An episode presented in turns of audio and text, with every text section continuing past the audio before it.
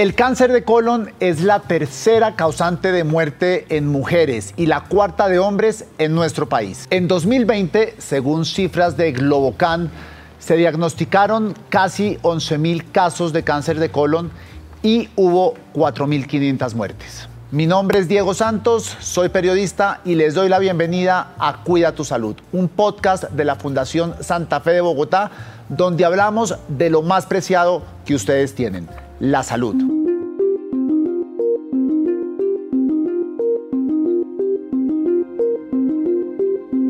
Pese a las altas tasas de mortalidad que ocasiona el cáncer de colon, esta es una enfermedad que en muchos casos se puede prevenir con una alimentación bien balanceada, rica en frutas, vegetales, fibras y tomando muchísima agua. Pero yo no soy experto en este tema. Con nosotros está hoy el cirujano oncólogo, el doctor Eduardo Londoño, quien nos va a hablar sobre el cáncer de colon y cómo cuidarnos. Doctor Londoño, bienvenido a Cuida tu Salud. Mil gracias, un gusto y un privilegio estar con ustedes. Muchas gracias. Doctor Londoño, ¿por qué se da el cáncer de colon? Cáncer de colon es una enfermedad multifactorial, es una enfermedad que tiene aspectos genéticos y tiene aspectos ambientales que se conjugan para desarrollar la enfermedad. Desde el punto de vista genético, eh, la posibilidad de desarrollar un cáncer de colon representa un porcentaje bajo, pero existente, asociado a enfermedades como la poliposis familiar adenomatosa o asociado en algunos casos a una enfermedad heredofamiliar como tal, pero eso representa la minoría de los casos. La gran mayoría de los casos son los que se denominan cáncer esporádicos, es decir, que aparecen sin que haya una causa muy clara a determinar. Algunos factores ambientales que se asocian con esto es el consumo, por ejemplo, de alcohol, el consumo de cigarrillo, algunos aspectos ambientales en la dieta, la dieta rica en, carnes rojas, una dieta rica en colesterol, eh, pacientes que mantienen, digamos, eh, que presentan por alguna alteración que aparece nueva, una, lo que llamamos nosotros una aparición de novo, de una mutación genética que no viene con nosotros cuando nacemos, pero que progresivamente se desarrolla. Y generalmente el cáncer de colon en la gran mayoría de los casos está precedido por lo que se denomina los pólipos. Pólipos son unos tumores benignos eh, de diferentes tipos. Hay dos tipos principales, unos que se llaman adenomatosos y otros que se llaman hiperplásicos. Los primeros tienen la posibilidad de desarrollar cáncer en un porcentaje mucho más alto que los segundos, pero son enfermedades que se llaman precursoras, es decir, que si uno hace un tamizaje temprano con una colonoscopia mediante la colon establece la presencia de ese pólipo y se reseca el pólipo, si bien ese paciente ya está en un grupo de un riesgo diferente a la población general, usualmente es curable, es decir, precede la aparición de un cáncer. De allí la importancia eh, que existe hoy en día en el que en la gran mayoría de los países desarrollados, después de los 45 años, a la población general que no tenga factores de riesgo, está indicado hacer una colonoscopia de base en los que tengan algún antecedente desde el punto de vista genético, como puede ser haber tenido alguno de sus padres con cáncer de colon, alguno de sus abuelos, su hermano, es decir, de la primera generación hacia atrás, esos pacientes debe hacerse una colonoscopia 10 años antes. Pero entonces podría decirse, doctor, que este es un cáncer que es curable. Sí, claro, es curable en un porcentaje muy alto de pacientes dependiendo del momento en el que se haga la, el diagnóstico, pero si uno hace un diagnóstico temprano, esto se clasifica en diferentes estadios, de 1 a 4. Si a uno, le, uno puede diagnosticar un cáncer de colon en un estadio 1 o incluso en un estado 2, la posibilidad de sobrevivir está por encima del 90% a 5 años, que es cuando uno hace la medición. Los grados, los, los estadios 3, que anteriormente se consideraban de muy mal pronóstico y hoy en día se consideran de un pronóstico mucho menos bueno que los otros dos, tienen una sobrevida que está alrededor del 70 al 80%, dependiendo del tipo de tratamiento que uno haga.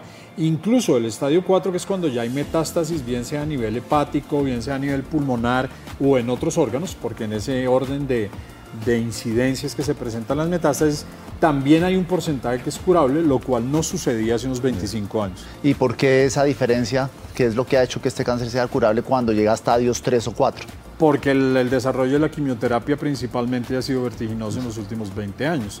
Y si estamos hablando, esto es hablando de cáncer de colon, porque el cáncer de recto tiene unas características un poco diferentes. El recto tiene una anatomía que uno lo divide en tercios.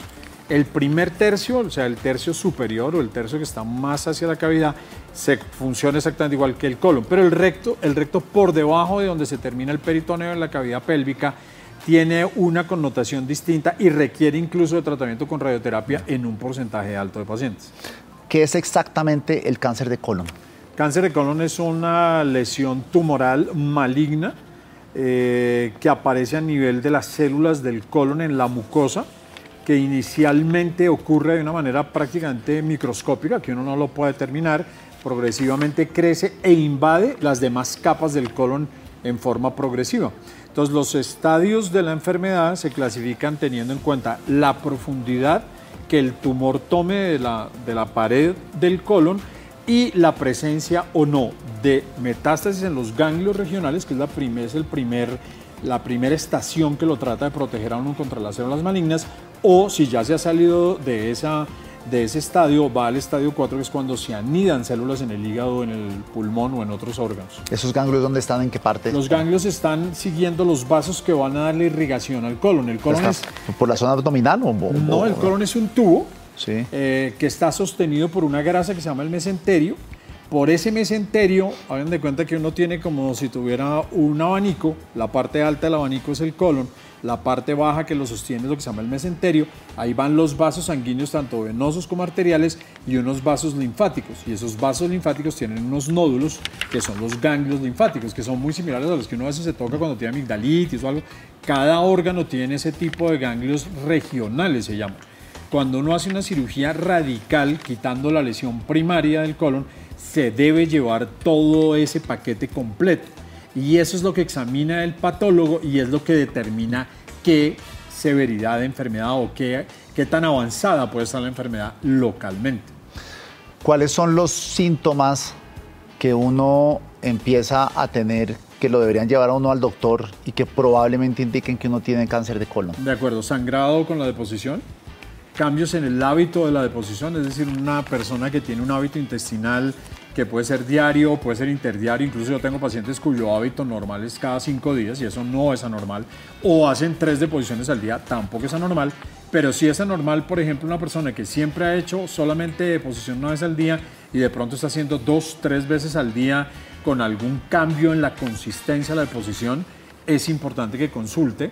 Otros cambios importantes es que haya moco en la deposición otro cambio es que haya anemia de un origen que uno no sepa exactamente de dónde es la anemia, hay que estudiarlo, porque los focos de anemia principales pueden ser el colon derecho, que sangra más, digamos, más lentamente y se demora mucho más tiempo en dar síntomas que el lado izquierdo, o eh, cualquier dolor abdominal cuya causa no sea muy específica o síntomas generales. Es, un dolor muy agudo, por ejemplo? No, no, usualmente es un dolor muy leve. Usualmente es un dolor que no, a no ser que uno esté obstruido, pues, pero, pero para llegar a la obstrucción ha pasado un buen tiempo.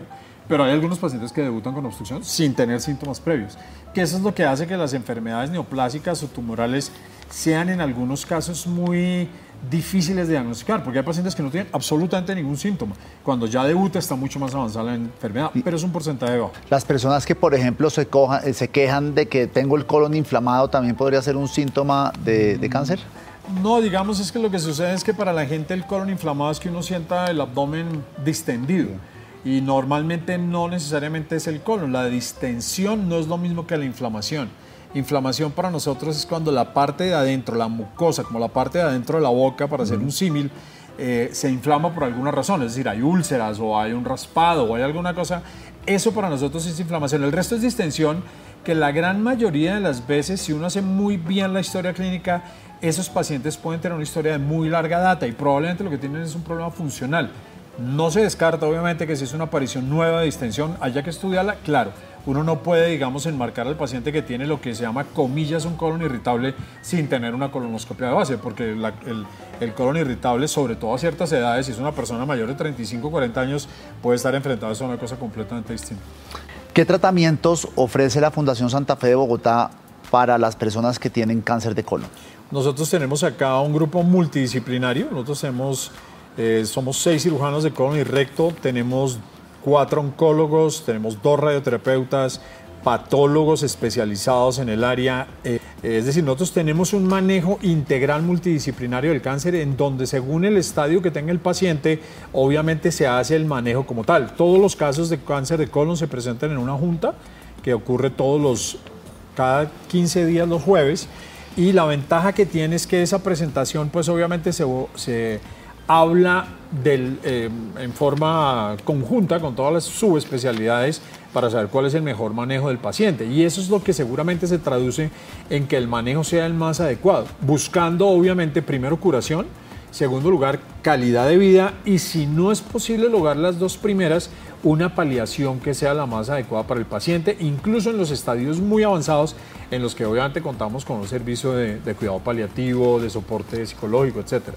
Cuando usted habla de curación, yo parto de la premisa que curar es que uno desarrolla el cáncer, se cura y la vida le sigue tal cual como antes, que no tuvo mayor afectación.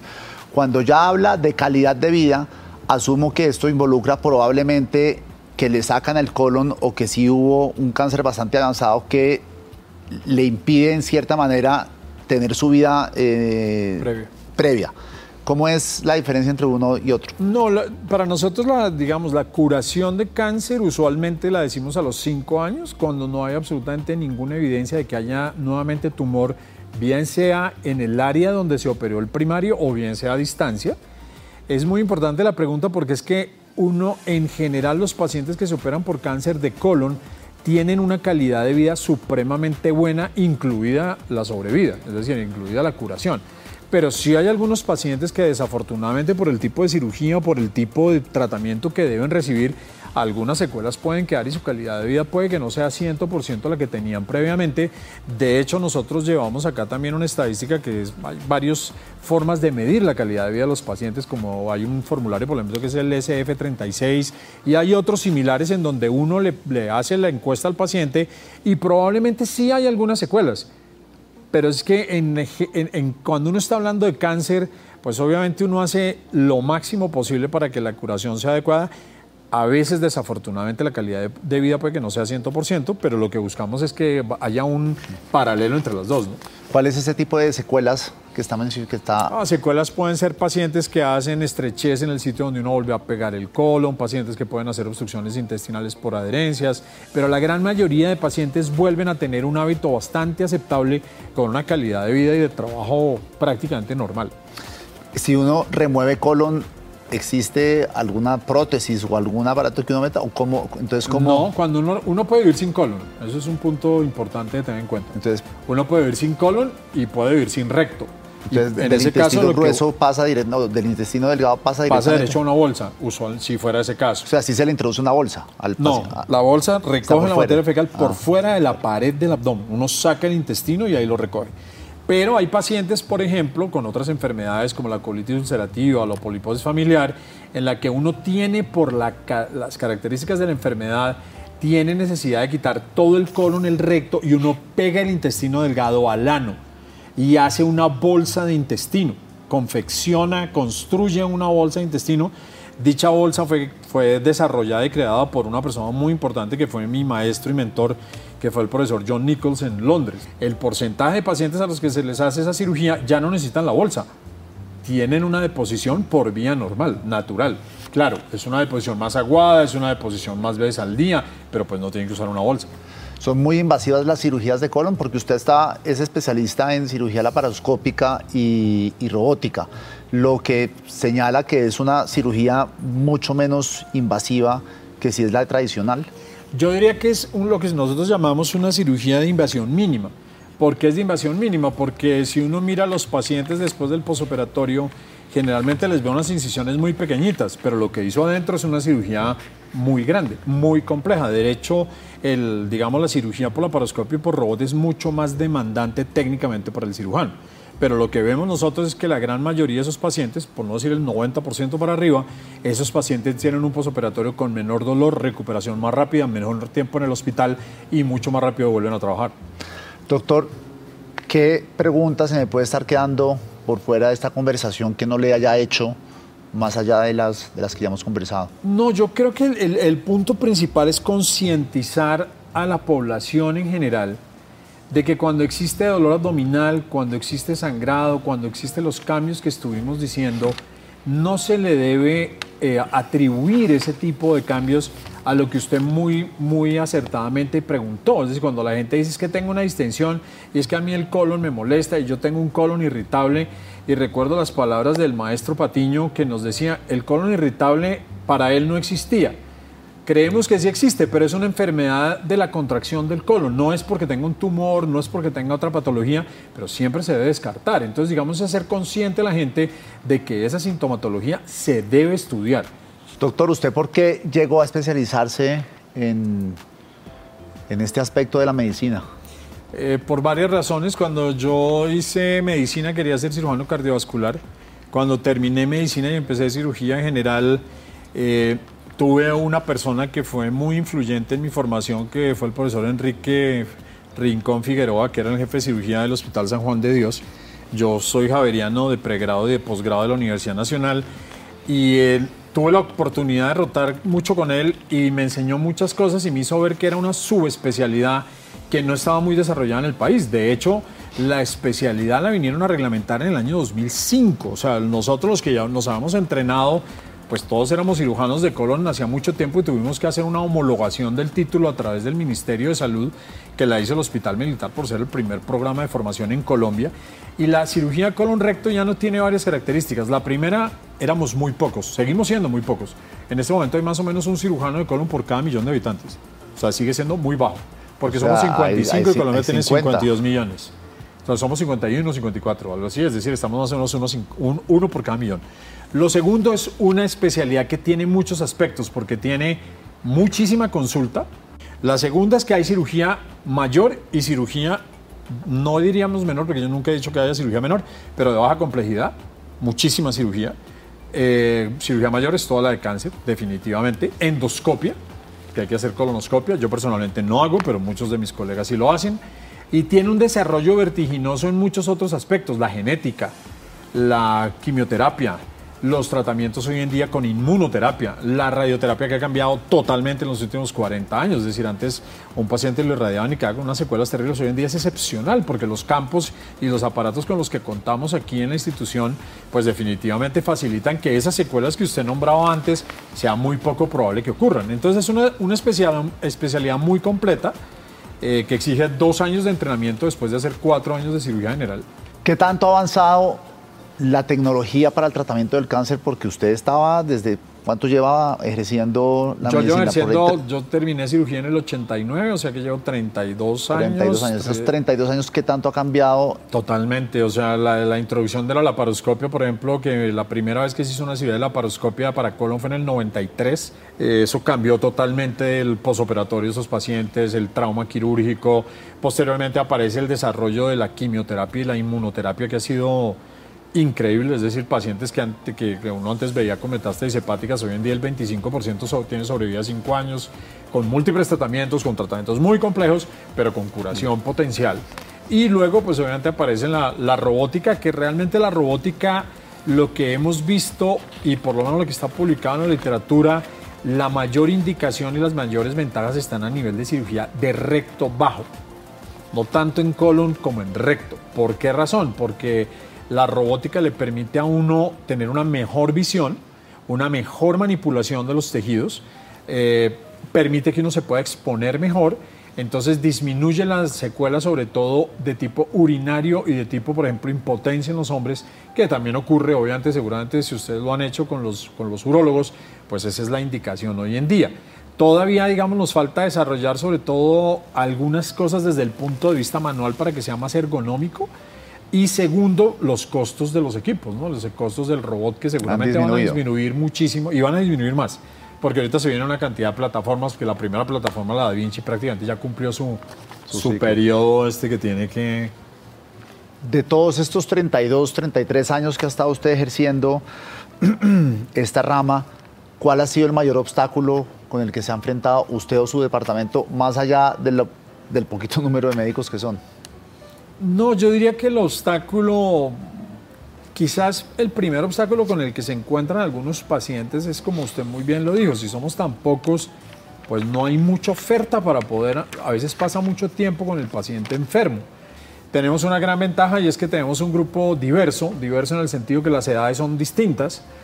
nosotros aquí si tenemos alguna dificultad, tenemos alguna duda, entramos a muchos casos dos cirujanos de colon. Si vemos que es un caso muy complejo, si vemos que durante la cirugía vemos alguna situación que exija que entre otro cirujano, es decir, el paciente lo que nosotros buscamos aquí es que la atención sea oportuna, que sea segura y que los resultados sean buenos.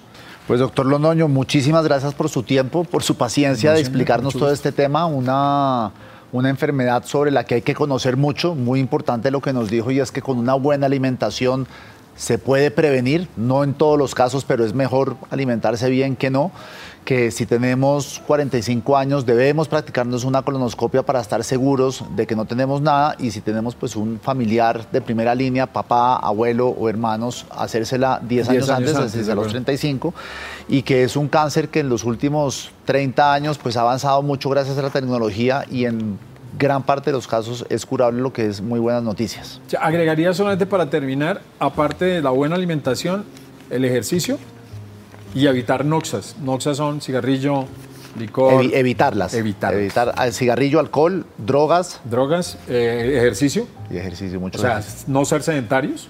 Y la comida idealmente muy baja en carnes rojas o baja en carnes rojas. Evitar las grasas, que está definitivamente asociado. Eh, y tal vez sería lo más importante. Un punto que tal vez no lo tocó don Diego es la fibra, porque mucha gente le habla uno de la fibra. La fibra definitivamente es muy buena, la fibra sirve para que el hábito intestinal sea muy bueno, pero la sola fibra no protege contra el cáncer. Pues muchas gracias, doctor Londoño, y a todos ustedes que nos vieron o escucharon, les agradecemos por haber compartido esta media hora con nosotros y los invitamos, si es que no lo han hecho ya, a que nos sigan en nuestras redes sociales o a que activen el botón de suscripción y la campanita en Spotify y otras plataformas de podcast y que estén pendientes para la próxima semana con un nuevo episodio de Cuida tu Salud. Escríbanos en nuestras redes, en Facebook, en Twitter y en Instagram con el numeral Cuida tu salud propuesta. Nos sugieren temas a tratar y nosotros aquí los abordaremos. Que tengan una muy buena semana y nos vemos el próximo miércoles. Chao.